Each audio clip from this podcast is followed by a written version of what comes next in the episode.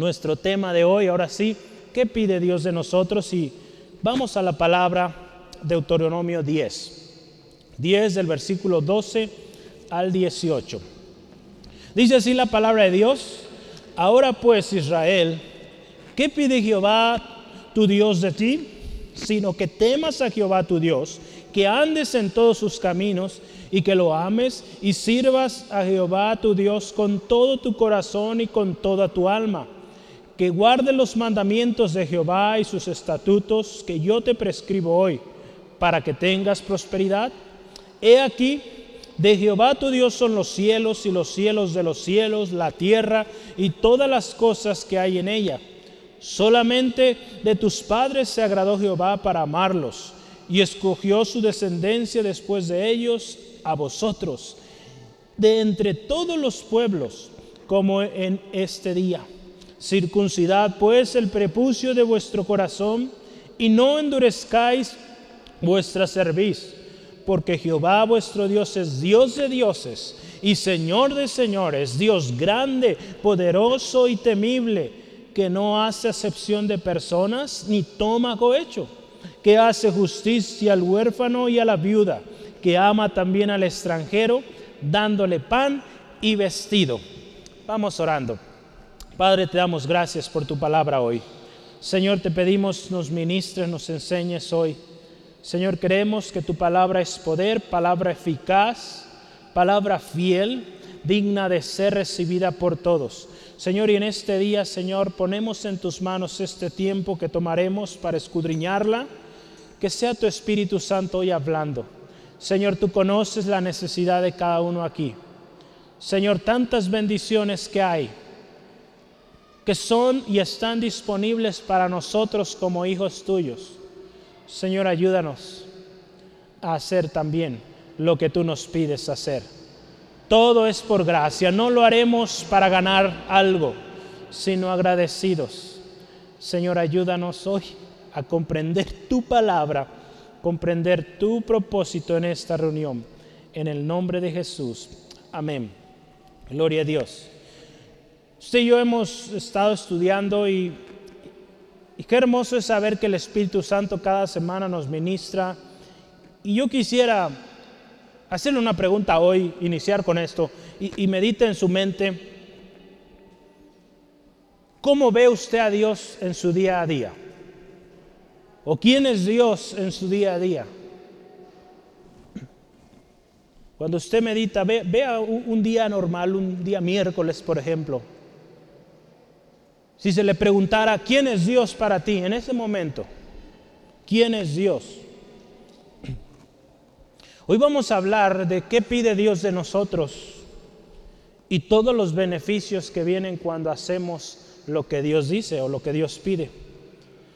Pero también vamos a hablar de lo que Dios es.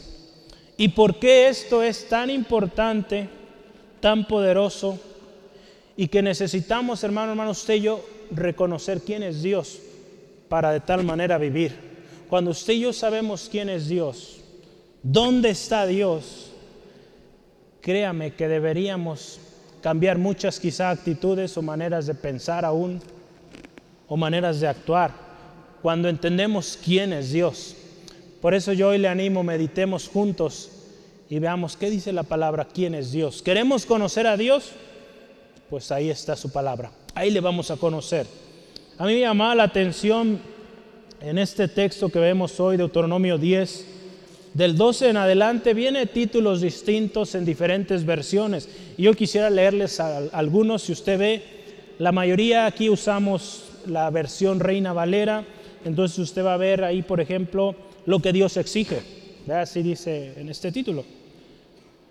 La nueva versión internacional dice las demandas del Señor. La versión cristiana estándar dice lo que Dios requiere. Otra versión también dice circuncida tu corazón. La nueva traducción viviente dice un llamado al amor y a la obediencia. Palabra de Dios para todos dice lo que Dios pide de ti. Podría usted decir, y este es más o menos la base que tomamos para el título de hoy ¿Qué pide Dios de nosotros? Al igual que cada domingo Dios nos va a hablar, yo le animo, ponga mucha atención hermano, hermana, y no permita que nada le distraiga. Cuando hablamos de lo que Dios pide de nosotros, tenemos que poner mucha más atención, porque yo estoy seguro que aquí todos queremos la bendición del Señor, queremos que Dios cumpla su propósito en nosotros. Por lo tanto, hay que ver qué dice Dios. ¿Qué pide Dios de nosotros? Como ya lo orábamos hace ratito, todo lo que usted y yo tenemos ya fue ganado. Cristo lo pagó ahí en la cruz. Su sangre pagó el precio de nuestra redención. Entonces, ya no hay que pagar.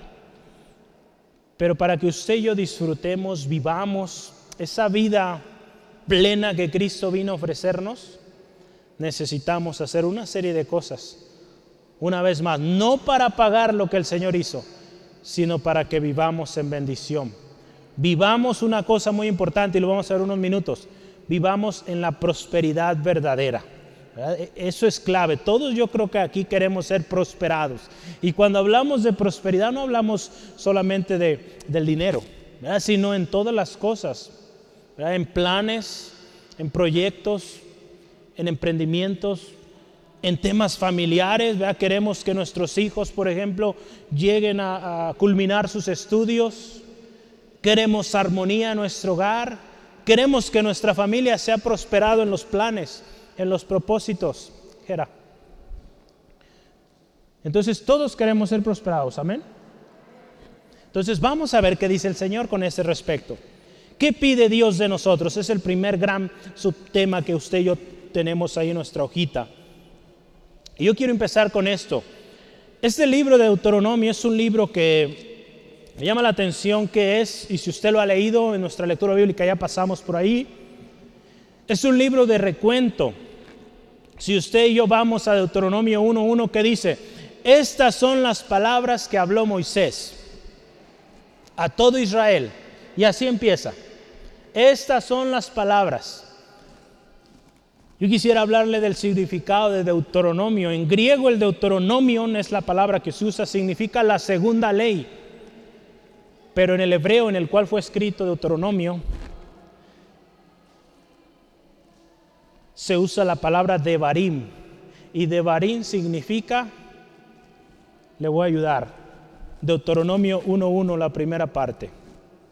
Estas son las palabras. Eso significa Deuteronomio en hebreo. Estas son las palabras. Deuteronomio fue, y, usted ve, lo, puede leer con calma en casita. Moisés, eh, junto con el pueblo de Israel, Moisés ya a punto de morir, el pueblo a poco de también entrar a la tierra prometida. Es un tiempo crucial. Y antes de entrar a esta tierra, Moisés, guiado por Dios, toma un momento para recordar al pueblo de Israel qué pide Dios de ellos. Hermano, hermana, el Señor tiene planes especiales, preciosos para usted, para mí. Y antes de que vayamos y conquistemos, es importante que entendamos qué pide Dios de nosotros. ¿verdad? Eh, en la semana usted quizá recordará el mensaje que yo le enviaba en, en WhatsApp. Si no le están llegando, por favor, allá en la entrada registre su número, ¿verdad? si aún no le llegan estos mensajes, son mensajes cortos. Pero yo les hablaba de esta historia ahí con Josué. En una ocasión, ¿verdad? Eh, cuando ellos conquistaron eh, Jericó, qué tremenda victoria ahí en Josué 6, usted puede ver la historia. Los muros cayeron, ¿verdad? Una gran victoria. Pero Dios había sido muy claro qué habían de hacer con las riquezas de, ese, de esa tierra. Dice, van a destruir todo. Solamente se van a apartar oro, plata, ¿verdad? Eh, lo, especial, podríamos decir, los metales preciosos se apartan y serán consagrados para Dios. Pero hubo un hombre que tomó de esto, tomó plata, oro y por ahí un, un manto, yo creo que le gustó, un manto babilónico y vino un juicio. Dice ahí la Biblia que en, Josué 7 usted puede ver, van a la guerra y son vencidos. Entonces Dios les dice, hay pecado. Dice ahí, hay anatema, hay cosa maldita. Y sí, había un hombre que había tomado lo que no debía tomar. Entonces Dios les dice, ok, tienen una próxima batalla, pero antes de ir tienen que quitar ese anatema, tienen que quitar ese pecado. Antes de que usted y yo, hermano, hermana, vayamos a conquistar lo que Dios tiene para usted, para mí, necesitamos quitar muchas cosas. ¿verdad? Hemos hablado de limpiar la tierra, de limpiar nuestras vidas. El Espíritu Santo, acuérdense, la semana pasada hablábamos, Él nos dice, ve. Pero antes de ir hay cosas que necesitamos arreglar en nuestras vidas. Si realmente queremos cumplir el propósito de Dios para nuestras vidas. Dios, hermano, hermana, siempre nos va a llevar a una decisión. En cada situación que usted y yo vivimos, que estamos pasando, Él siempre nos lleva a esto. Sí, Él, Él puede hacer muchas cosas, Él obra milagros, sí es un Dios poderoso, pero Él siempre nos lleva a tomar una decisión. Al pueblo de Israel aquí los lleva a una decisión y le dice, esto pide Dios de, de ustedes. Si lo hacen, habrá bendición. De lo contrario, ruina, destrucción, cautiverio, una serie de cosas que usted puede ver la historia completa ahí. Dios pide algo de nosotros. Acuérdese, la deuda ya está pagada, pero hay un llamado al compromiso, a vivir una vida nueva. Una vida en Cristo es una vida nueva, una vida muy distinta como vivíamos antes. Vivir como cristianos, ser miembros del cuerpo de Cristo nos habla de, de gente obediente, gente fiel, gente consagrada para Dios. Acuérdese, Dios es un Dios de pactos, ¿sí? Amén. Dios es un Dios de pactos, lo cantamos. Y como lo mencionaba anteriormente, Dios siempre nos va a llevar un pacto, a una decisión. Si fue cuando usted vino a Cristo, hubo un momento donde usted tuvo que tomar esta decisión, sigo, Sí, acepto al Señor Jesús como mi único y suficiente Salvador personal. Y a partir de ese momento las cosas cambiaron. Pero usted tuvo que tomar una decisión. Entonces queremos la bendición del Señor, queremos que el propósito de Dios se cumpla en casa, en nuestras vidas. Hay que tomar una decisión. Yo quiero que lea ahí conmigo en Deuteronomio 30, versículo 15 al 20. Dios está hablando de, la bendición. ¿Qué va a haber? Deuteronomio 30, versículo 15 al 20 dice, mira yo he puesto delante de ti hoy la vida y el bien, la muerte y el mal. Hay dos opciones. Porque yo te mando hoy que ames a Jehová tu Dios, que andes en sus caminos y guardes sus mandamientos, sus estatutos y sus decretos, para que vivas y seas multiplicado y Jehová tu Dios te bendiga en la tierra a la cual entras para tomar posesión de ella. Mas si tu corazón se apartare y no oyeres, y te dejaras extraviar y te inclinares a dioses ajenos y les sirvieres, yo os protesto hoy que de cierto pereceréis. No prolongaréis vuestros días sobre la tierra donde vais, pasando el Jordán, para entrar en posesión de ella. A los cielos y a la tierra llamo por testigos hoy contra vosotros que os he puesto delante, fíjese, la vida y la muerte, la bendición y la maldición. Y aquí está, escoge una decisión.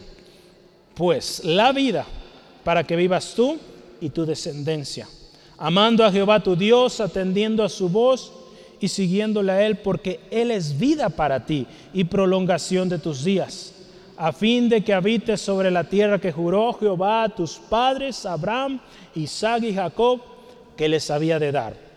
Fíjese, Dios lleva al pueblo a una decisión. Tienes la vida, prolongación de días, bendición. Tienes la muerte, maldición, dificultades, tú eliges. Hay bendición, pero hay una condición del Señor. Dios pide algo de nosotros. Y hoy vamos a listar cinco cosas que viene en nuestro texto base de Proverbio, perdón, Deuteronomio 10. Cinco cosas que hace mención ahí la palabra que Dios pide de nosotros. Y yo le animo, tome nota de ello, es donde le digo que por eso tiene espacio suficiente. Son cinco cosas. Y la primera, usted y yo lo vemos ahí en el primer versículo. Temer a Dios. Primera cosa que vamos a hacer y que Dios pide de nosotros es temer a Dios.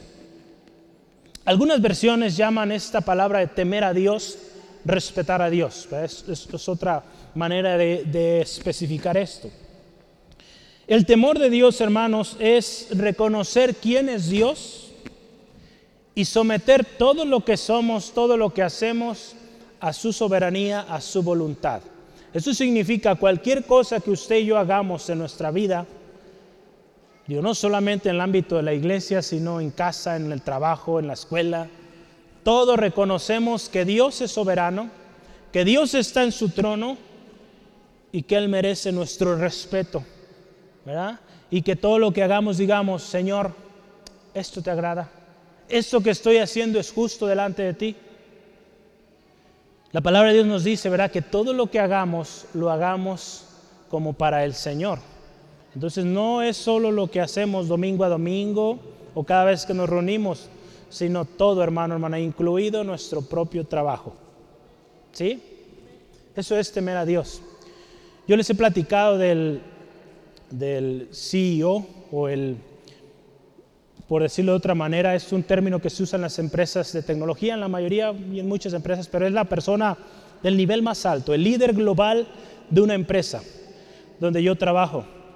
Este hombre se llama Pat Hilsenger o algo así, no recuerdo exactamente el apellido, está en inglés y no, no recuerdo, pero es Pat o Patrick. Me llama la atención, este hombre es cristiano, yo les había platicado. Y hace unos días veía una plática que él dio en una empresa también muy famosa llamada Google, ¿verdad? Si usted usa un celular Android, pues ahí está Google.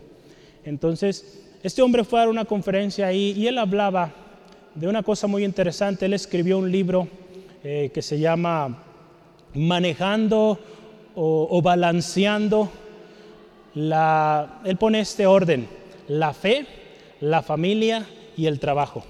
Entonces, él, escribió un libro eh, al respecto, después le platicaré un poco más, pero él está hablando de este libro y él enseña cómo él, eh, un gran empresario, hoy en día, él de alguna manera es, pues, es la máxima autoridad en una empresa de más de 100 mil eh, empleados a lo largo y ancho del mundo. Y este hombre dice que él en su corta edad, él definió una misión en su vida, una prioridad en su vida. Y para él estas son las prioridades, la fe, o sea, Dios primero, familia y trabajo. Y usted puede ver su familia, tiene un hijo pastor, por ejemplo, sus demás hijos eh, eh, son empresarios también en diferentes empresas y están sirviendo al Señor. Tiene una familia bendecida y en el trabajo no se diga. Es un hombre muy reconocido a nivel mundial por su ejemplo, por su testimonio. Pero él decidió un día decir Dios es primero. Y cuando él decidió ello, crea que Dios le ha bendecido. Él tenía 31 años. Y a los 31 años este hombre ya había escrito un libro Hoy muy famoso es el libro tecnológicamente hablando, de los principios utilizados en los chips de la computadora, estas cositas tan pequeñitas. Él ya había escrito un libro, ya era o tenía un puesto muy grande ahí en Intel.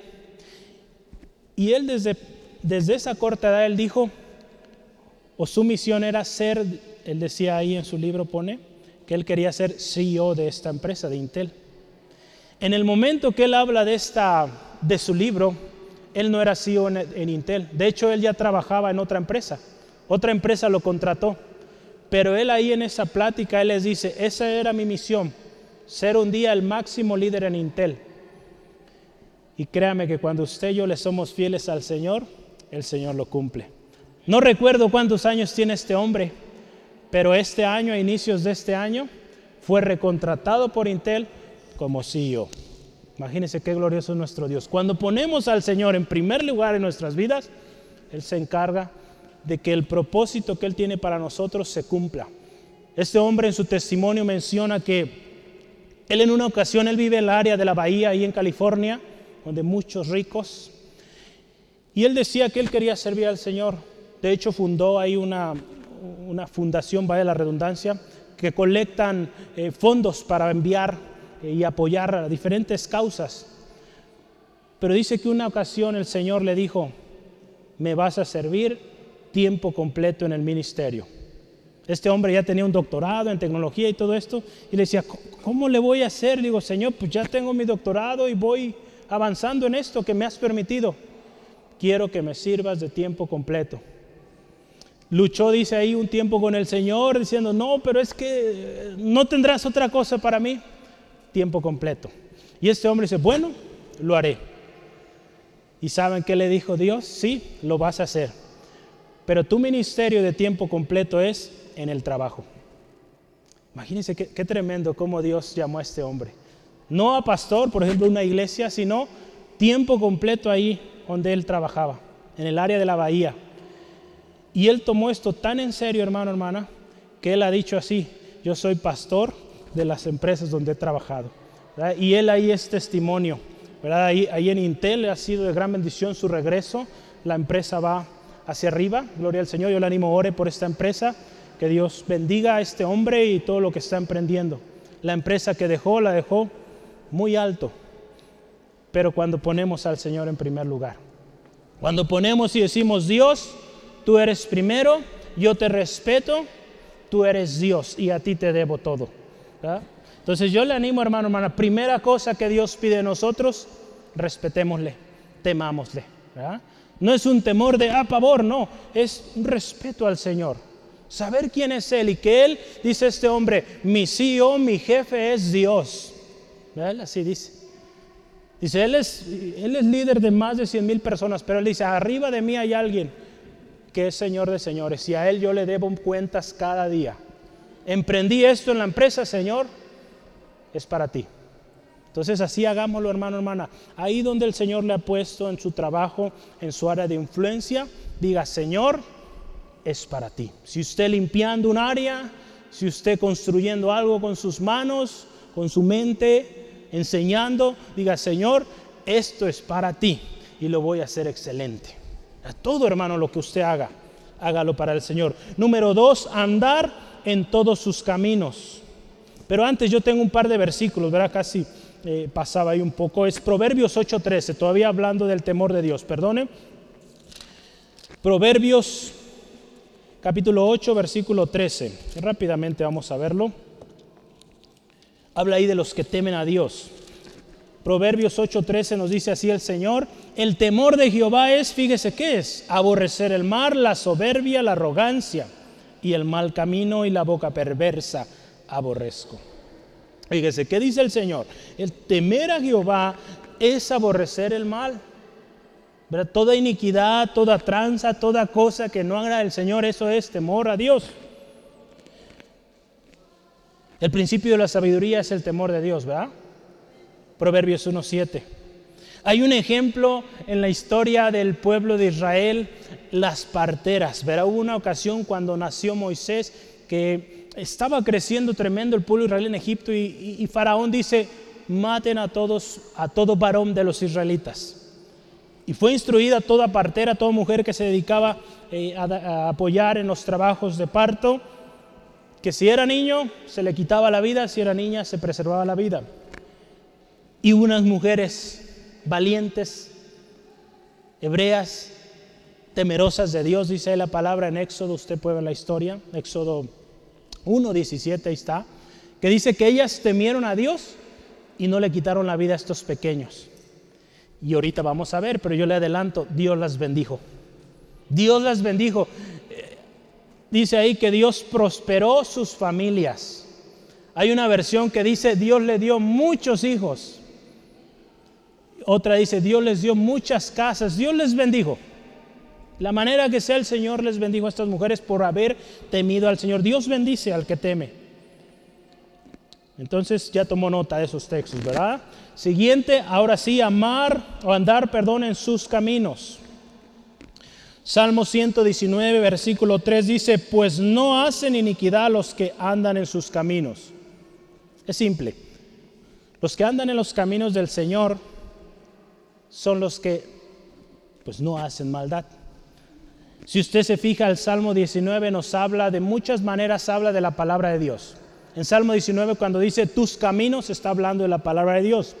Entonces, andar en los caminos de Dios es caminar, actuar de acuerdo a lo que dice la palabra de Dios.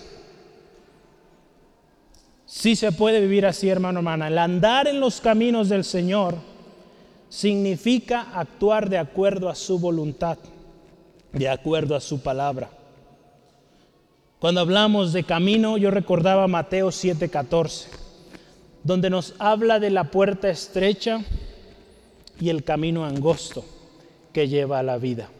El caminar en la voluntad de Dios es un camino, sí dice la palabra ahí en palabras de Jesús, es un camino angosto, es un camino difícil, pero vale la pena porque lleva a la vida. El camino fácil, el camino ancho, lleva a la perdición, pero el camino recto, el camino que sí es difícil, sí es estrecho, pero es el que lleva a la vida. Y es el que el Señor nos dice hoy que andemos. Andar en sus caminos significa dejar nuestros propios caminos, dejar los caminos que el mundo quiere poner Hoy en día el mundo quiere poner sus propios caminos y dice, sigue este camino y vas a llegar al éxito. Sigue estos pasos y llegas al éxito. ¿Cuántos han oído esas palabras? Sobre todo hoy que hablamos de eh, empresas piramidales y todo este rollo, ¿verdad? Vende este número de objetos y después invita a otro y nos pintan algo ahí tremendo que al final es puro engaño. Que al final pues no es prosperidad verdadera ¿Cuánta gente ha perdido todo su recurso ahí, aún la misma vida, por el estrés? La vida que el Señor nos da es una vida abundante, pero Él nos llama a andar en sus caminos. Número tres, amarle, amarle. Amar a Dios, hermano, hermana, es un mandamiento de Dios. Ahí Deuteronomio 6.5 dice la palabra de Dios así. Y amarás a Jehová tu Dios con todo tu corazón y toda tu alma y con todas tus fuerzas. Amar a Dios, hermano, hermana, por sobre todas las cosas significa, pues, ¿qué le puedo decir? Una entrega completa, total al Señor. Y solo a Él. La palabra de Dios nos dice, hermano, hermana, que no amemos del mundo ni las cosas que están en el mundo. Ahí en Primera de Juan, si gusta, me acompaña. Primera de Juan capítulo 2, versículo 15 al 16. Señor nos dice que no amemos lo del mundo. Primera de Juan 2, 15 al 16 dice, no améis al mundo ni las cosas que están en el mundo. Si alguno ama al mundo, el amor del Padre no está en él. Porque todo lo que hay en el mundo, los deseos de la carne, los deseos de los ojos y la vanagloria de la gloria, de la vida, perdón, no provienen del Padre, sino del mundo. Aquí dice el Señor claramente, amarle a Él, solo a Él. El amor a otra cosa que no es Dios es razón de ruina, de destrucción. ¿Usted recuerda este pasaje? Que raíz de todos los males es el amor al dinero. Ese está en 1 Timoteo 6:10. Entonces, razón de problemas, razón de circunstancias, es amar otras cosas antes que a Dios. ¿Cuántas veces, hermano, hermana, usted y yo hemos amado más a una persona? Y eso nos ha llevado a la ruina. Pero pues Dios dice que amemos, que Dios es amor. Sí, pero Él dice y pone prioridad a Dios amamos sobre todas las cosas. Y cuando usted ama a Dios, cuando yo amo a Dios con todo mi corazón, mi mente, mis fuerzas, va a haber fruto para amor a los demás, pero primero a Dios. Primero amamos al Señor, hermano, hermana. ¿Cuántas veces nos amamos a nosotros mismos y esto se convierte en un egoísmo, una arrogancia? Por eso el Señor nos enseña hoy, amén Amen al Señor su Dios con todo su corazón, con todas sus fuerzas, con toda nuestra alma. Sí, amén. Amarle entonces. Número cuatro, servir a Jehová tu Dios con todo tu corazón y con toda tu alma. Esta parte de servir a Dios con todo el corazón, con todo el alma, va a surgir de lo anterior. Cuando amamos a Dios con todo nuestro corazón, le vamos a servir así, con todo el corazón, con toda nuestra alma. Servir a Dios, fíjese, requiere un corazón completo para Él. El corazón y el alma, hermano, hermana, son claves cuando usted y yo servimos a Dios. No podemos servir a Dios con un corazón a medias. No podemos servir a Dios así. Servimos a Dios con el corazón, con amor, con entrega, con pasión y con el alma. ¿Por qué nos dice así, hermano, hermana? Porque el alma es de donde surgen todas nuestras emociones y cambiamos constantemente. Entonces el Señor nos dice, con toda tu alma, porque nuestra alma tiende a decaer. Por algo el salmista le decía a su alma, alma mía, alaba a Jehová. Que así digamos, hermano, alma mía, alaba al Señor, alma mía, amamos al Señor con todo el corazón y le servimos. Solo podemos servir a Dios, hermano, hermana. Solo podemos servir a Dios. No podemos servir a dos señores. La palabra de Dios ahí en Mateo 6:24, ¿verdad? Nos dice que ninguno puede servir a dos señores, porque va a, amar a, va a amar a uno y va a despreciar al otro, ¿verdad? Podemos solo servir al Señor. Dice ahí también, no puedes amar a Dios y a las riquezas. Por algo ahí las riquezas, el dinero siempre está involucrado. Es una de las cosas que tendemos a amar más, más o a invertir más tiempo, recurso en ello antes que en Dios. Algo que me llamaba la atención, una de las cosas que comentaba este eh, líder ahí en Intel, es que él decía que el orden en su vida es fe, Dios, familia y trabajo. Y él decía, curiosamente, lo volteamos. Trabajo, familia y Dios al último. Tristemente, ¿verdad? A veces nos preocupamos más por eh, el asunto del trabajo, el dinero. A veces nos preocupamos más por aquel cónyuge o, o aquel hijo antes que a Dios. Y a Dios, pues, si hay tiempo. Cuando el orden debe ser lo contrario. Dios, familia, trabajo. ¿Sí, amén? Créame, hermano, hermana, es principio de Dios, principio de su palabra y hay bendición en ello. Nuestro servicio a Dios de corazón y de alma nos va a llevar a que cuando usted, por ejemplo, si tiene familia, pues también servirle junto con su familia. Para usted recordará o podrá recordar este texto ahí en Josué 24, 24, 15. Él le dice, ustedes decidan si van a servir o no al Señor, es su decisión. Pero dice ahí Josué, pero yo y mi casa serviremos a Jehová. Cuando hay un corazón que sirve a Dios con todo, también su familia lo hace. Entonces, hermanos, padres, propongan en su corazón servir al Señor. Hermanos solteros, solteras, proponga desde ahora servir al Señor con todo su corazón y cuando llegue el momento de matrimonio de la familia, siga en ese propósito, sirviendo al Señor con todo su corazón. Y créame que usted será una familia junto con su familia que sirve a Dios y que cumple el propósito de Dios. Último, guardar los estatutos, los mandamientos y los estatutos de Dios. Eso está en nuestro texto también, si usted lo ve ahí el versículo 13, fíjese, dice, que guarde los mandamientos de Jehová y sus estatutos que hoy te prescribo.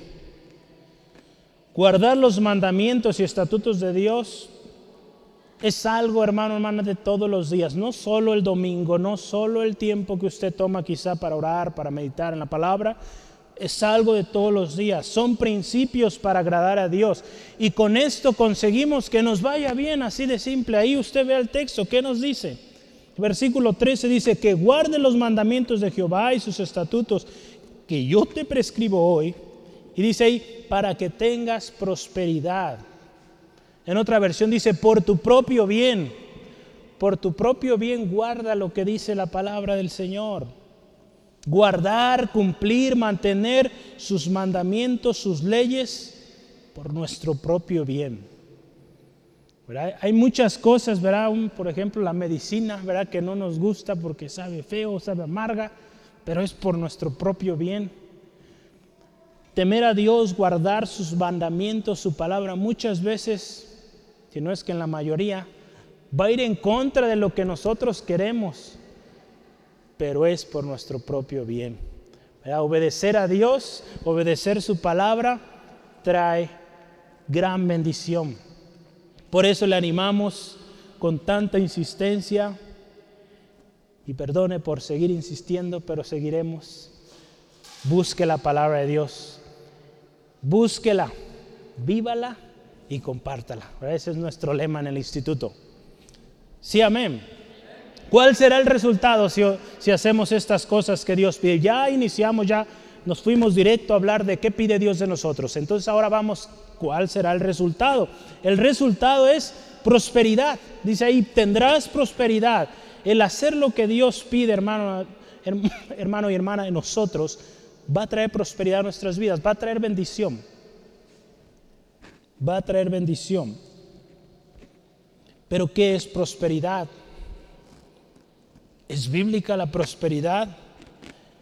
Hoy en día hay todo un conflicto ahí con este respecto y, se hace mención que, que el Evangelio de la prosperidad y tantas cosas, pues quizá ha habido un enfoque erróneo ahí, pero efectivamente la palabra de Dios nos habla de prosperidad.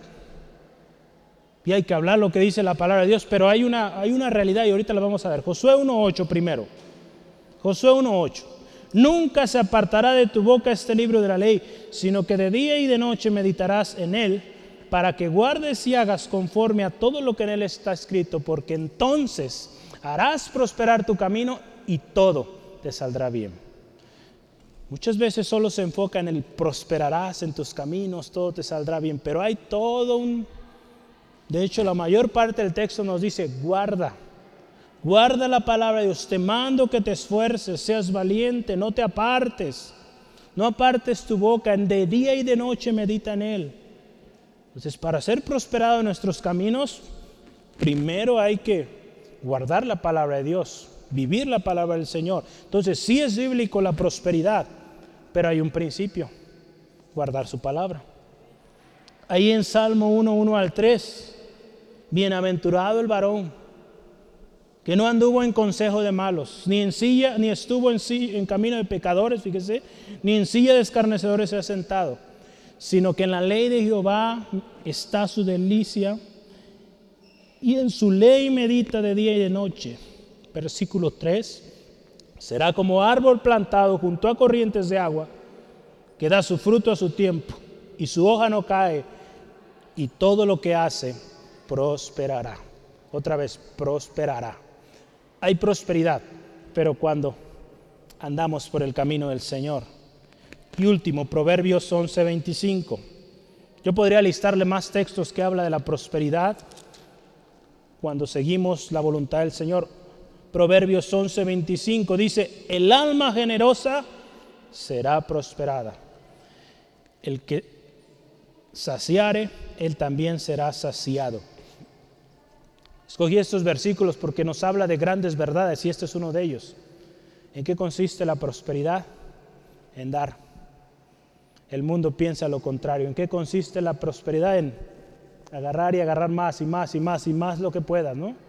La prosperidad verdadera es dar, generoso. Entonces, en eso consiste, hermano, hermana, la prosperidad verdadera. Por eso el mundo no llega a la felicidad plena porque está buscando la prosperidad en lugar incorrecto. La prosperidad está en el dar, en seguir la, palabra del Señor. El concepto bíblico de la prosperidad abarca mucho más, podríamos ver varios textos. Sin embargo, la condición para llegar a esta prosperidad verdadera es simple. En resumen es guarda, guarda la palabra de Dios. En resumen, verá todo lo que vimos que nos habla sobre prosperidad es guardar la palabra de Dios. Si guardamos su palabra, sus mandamientos, hay prosperidad. Yo quise listar prosperidad a los que temen a Dios. Prosperidad a los que temen a Dios. ¿Se acuerdan que hablamos que Dios pide que le temamos? Pues hay prosperidad si usted y yo tememos al Señor. Salmo 33, 18. Salmo 33, 18. Dice así la palabra de Dios. He aquí el, ojo de Jehová sobre los que le temen, sobre los que esperan en su misericordia. Si usted y yo tememos al Señor, su ojo está en nosotros. ¿Qué quiere decir? Él está al cuidado de usted y de mí, hermano, hermana. Si tememos al Señor. Proverbios 22, 4. Traigo algo de textos ahí, entonces esté bien listo con su Biblia, su lápiz, su pluma. Proverbios 22, versículo 4 dice la palabra del Señor así. Riquezas, honra y vida son la renumeración, fíjese, de la humildad y del temor de Jehová. Temer a Dios trae riquezas, honra, vida. Pero es temer a Dios. Éxodo 1.21 lo veíamos hace rato, las parteras que temieron a Dios y dice la palabra, el Señor las prosperó. Dice ahí, le dio muchos hijos, ah, en unas versiones. También hay, hermano, hermana, prosperidad a los que caminan o a los que andan en sus caminos. Ah, acuérdense, hablamos de qué pide Dios de nosotros. Si seguimos ello, hay prosperidad. Entonces yo quise listar uno a uno. Si andamos en los caminos del Señor, también hay prosperidad.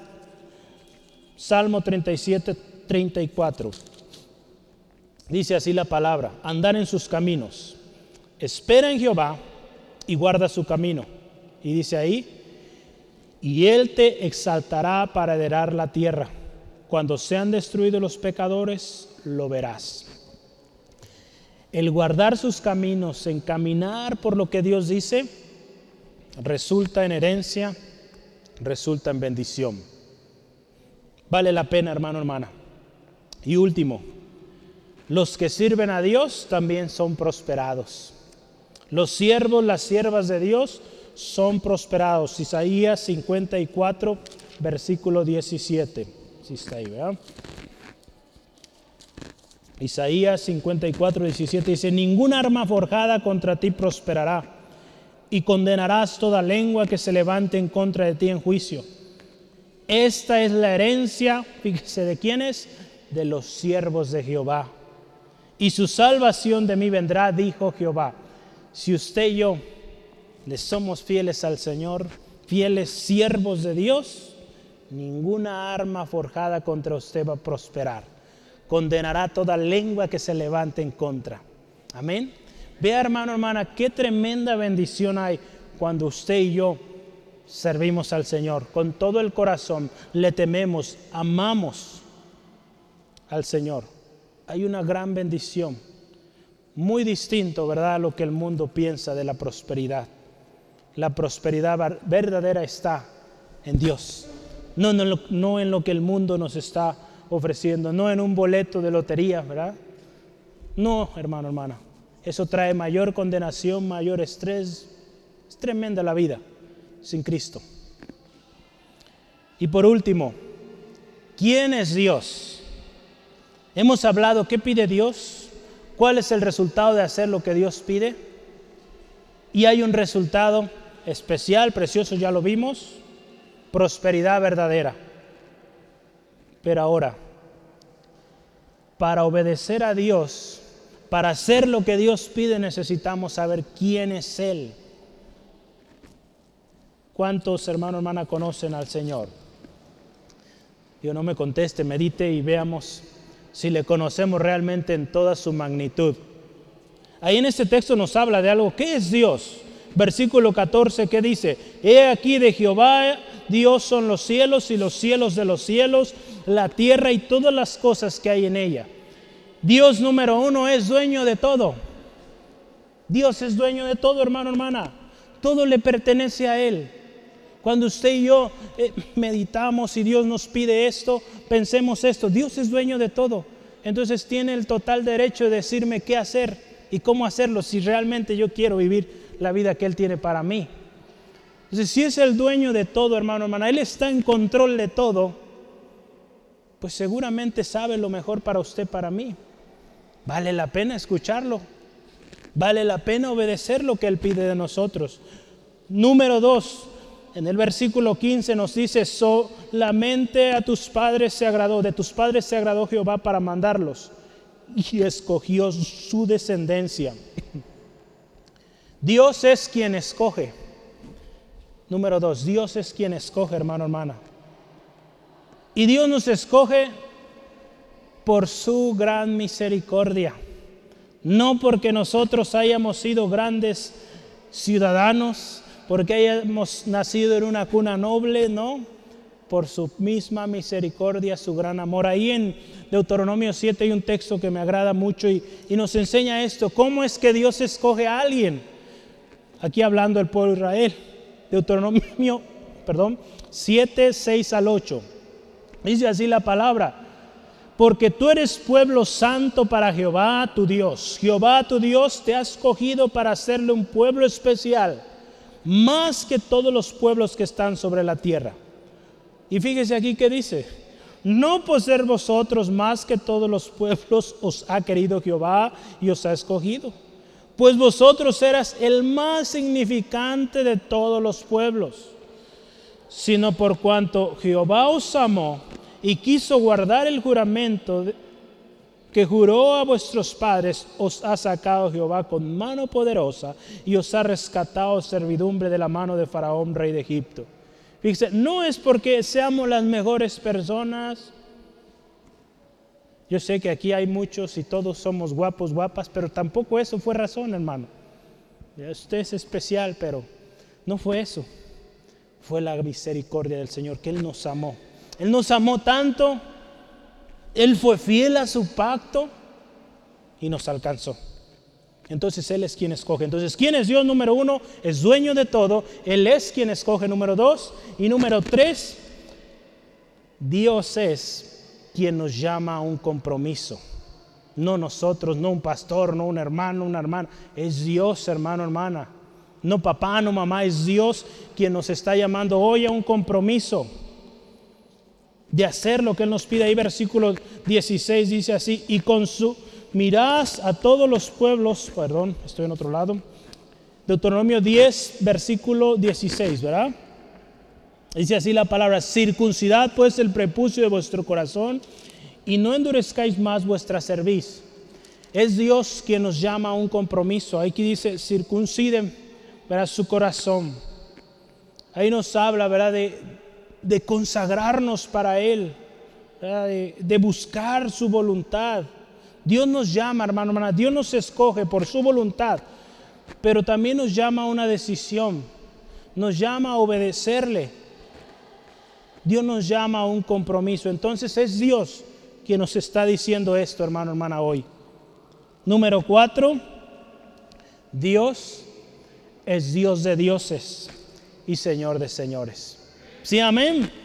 El único Dios verdadero, el único Señor que tiene un dominio eterno. Hoy en día hay muchos señores y a lo largo de la historia ha habido muchos señores que han tenido gran influencia y han gobernado sobre millones de personas, pero el único que ha gobernado desde el principio y seguirá siéndolo eternamente es nuestro Señor. Amén. Él es Señor y su reino es eterno.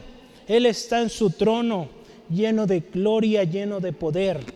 Entonces, número cuatro, Dios es Dios de dioses y Señor de señores. Número cinco, Dios, eso está el versículo 17 si gusta anotar, Dios grande, poderoso y temible.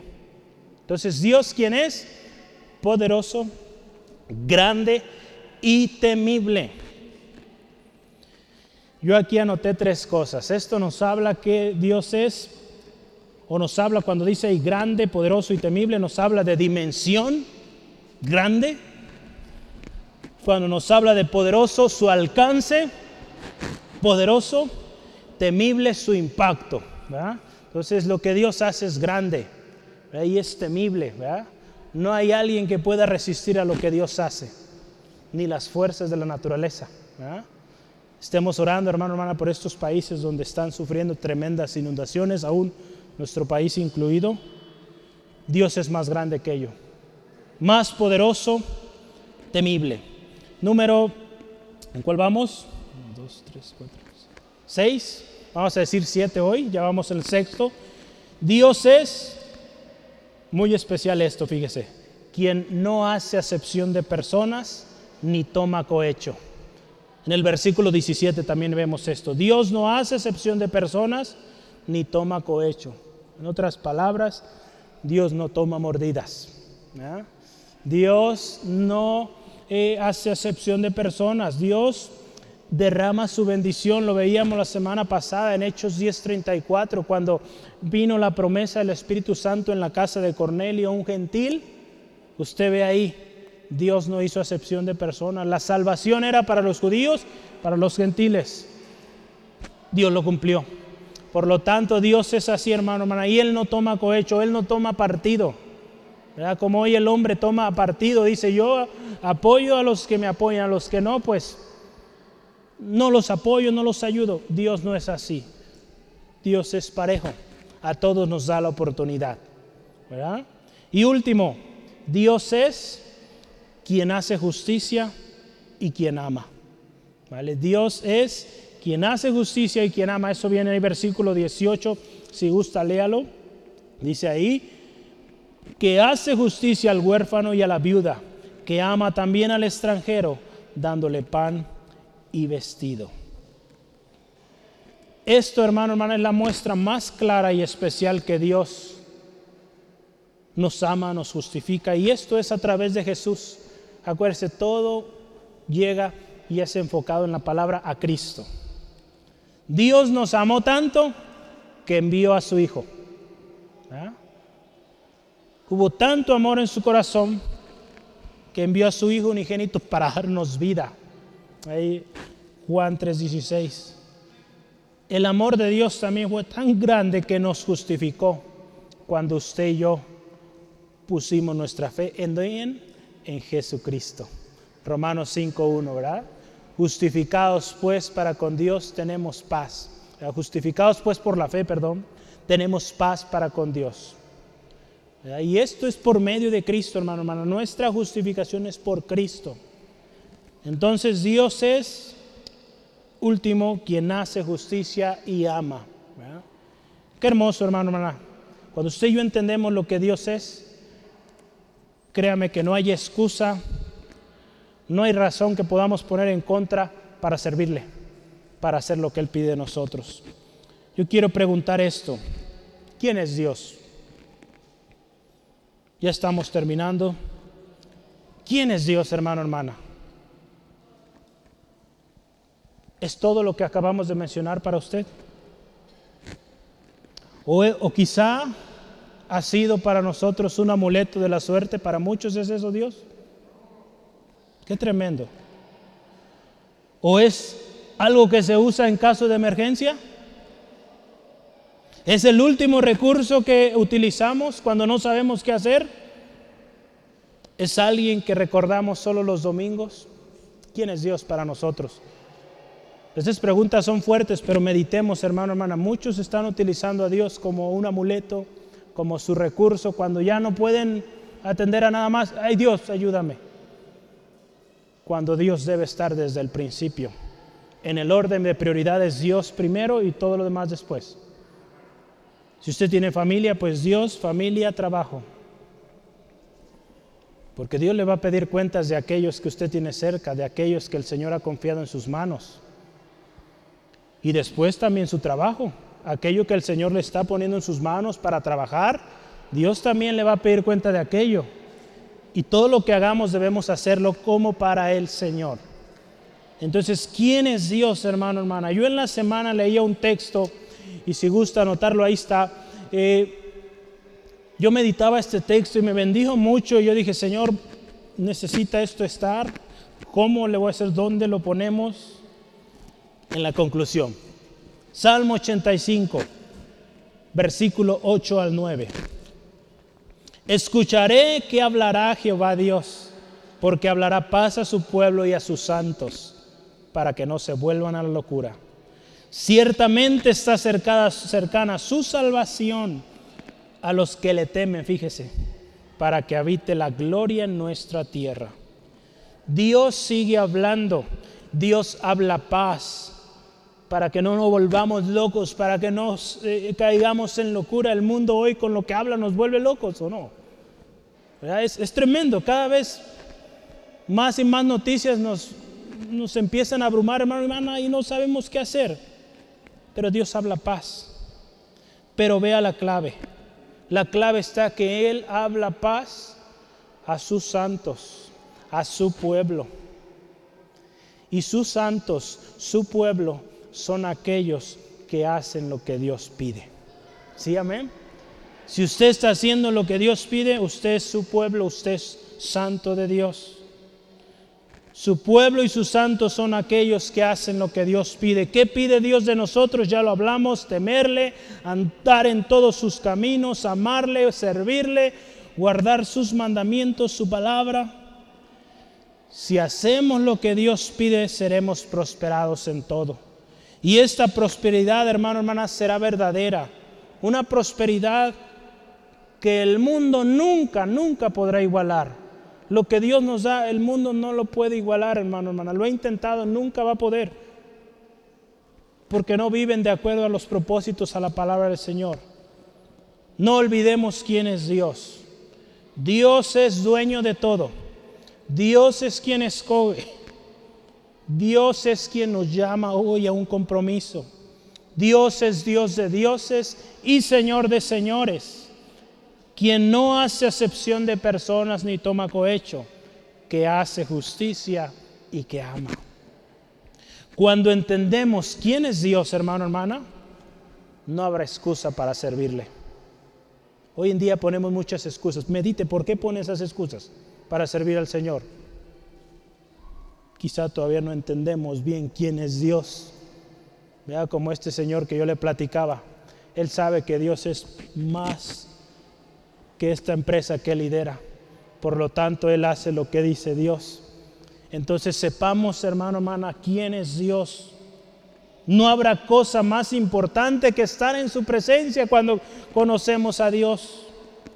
No habrá recurso más apasionante o más interesante que esto, hermano, hermana, su palabra. Cuando usted y yo sabemos que es Dios, quién es Dios, no habrá otra cosa que queramos leer que que no sea su palabra, hermano, hermana. Hoy en día tantos recursos que hay, pero hermano, hermana, que nada tome lugar de la preciosa palabra de nuestro Señor, porque ahí es vida, hermano, hermana. Sí, amén.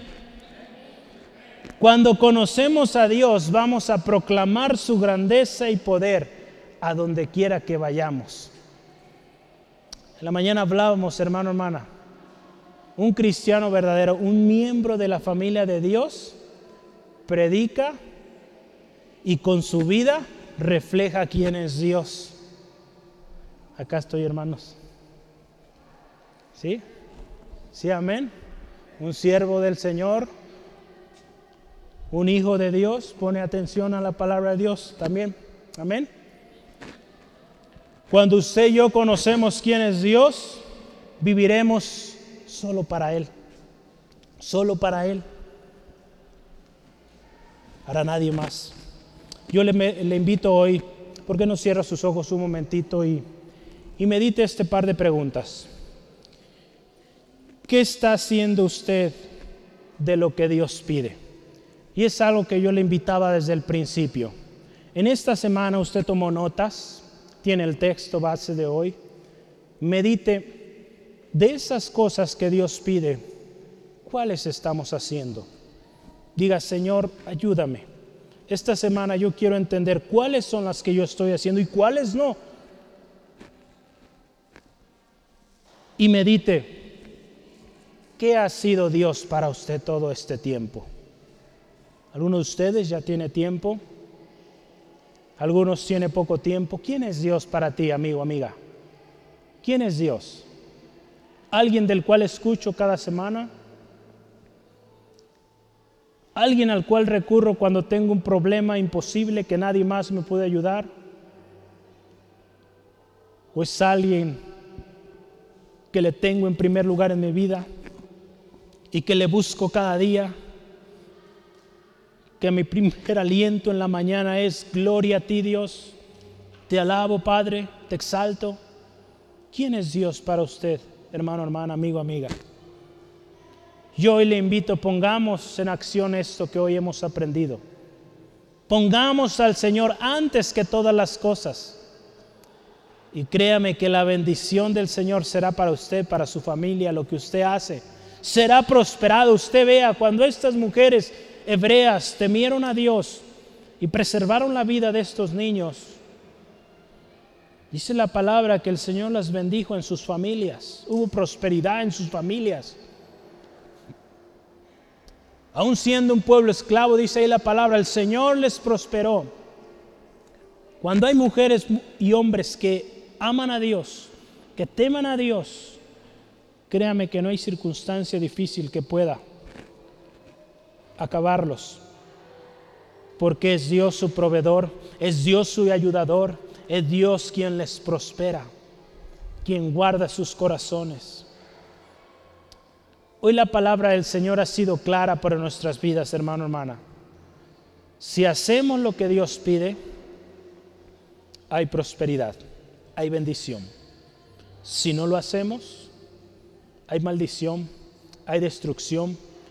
Estamos a nuestra propia suerte.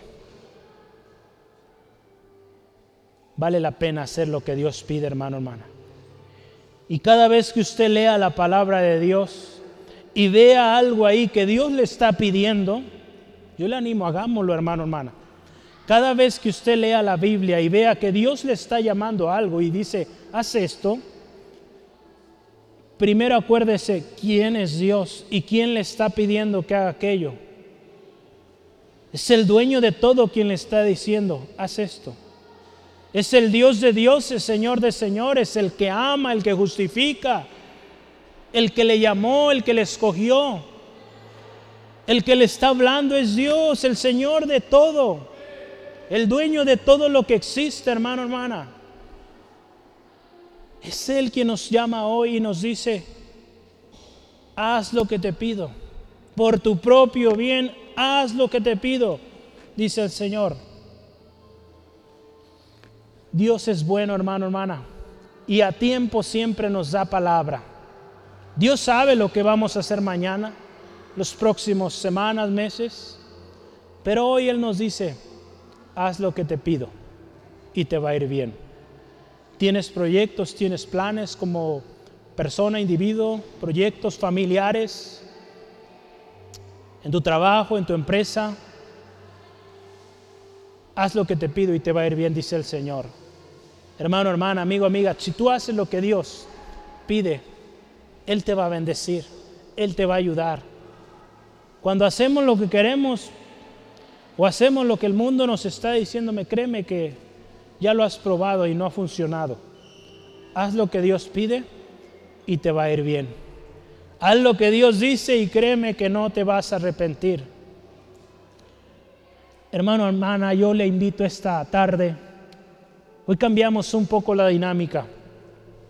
Pero si es tu primera vez, amigo, amiga o hermano, hermana, has estado haciendo las cosas a tu propio criterio y te está yendo mal, estás batallando, no, no vives esa vida plena, yo hoy te quiero invitar, haz lo que Dios pide.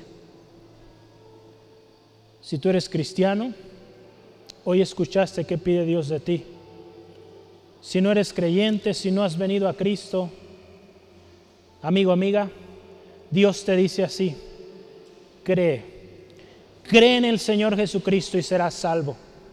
Si hoy tú crees en Él, Él te puede ayudar. Cualquiera que sea tu situación, Él te ayuda. Hoy hablamos que Dios prospera al que hace lo que Él pide. Si tú decides hoy hacer lo que Dios te está llamando a hacer, vas a prosperar. De manera que te sorprenderás, porque Dios es un Dios grande y es un Dios de propósitos.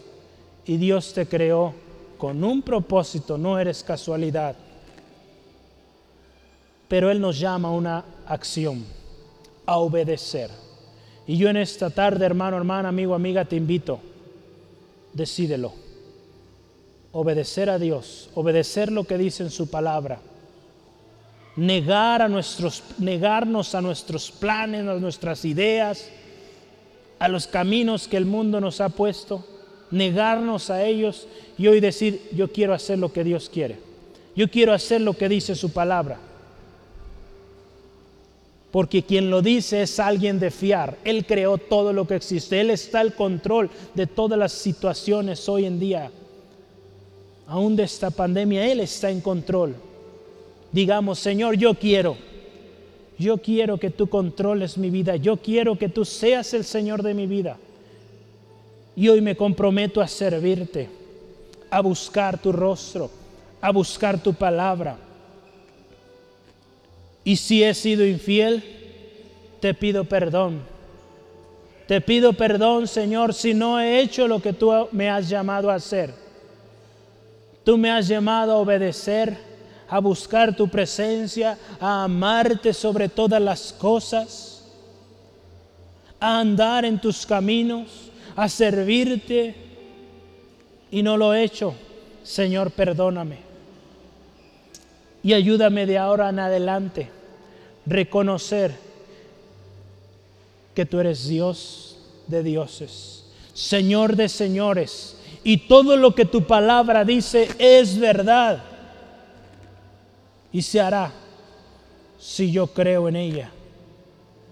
Ayúdanos, Señor.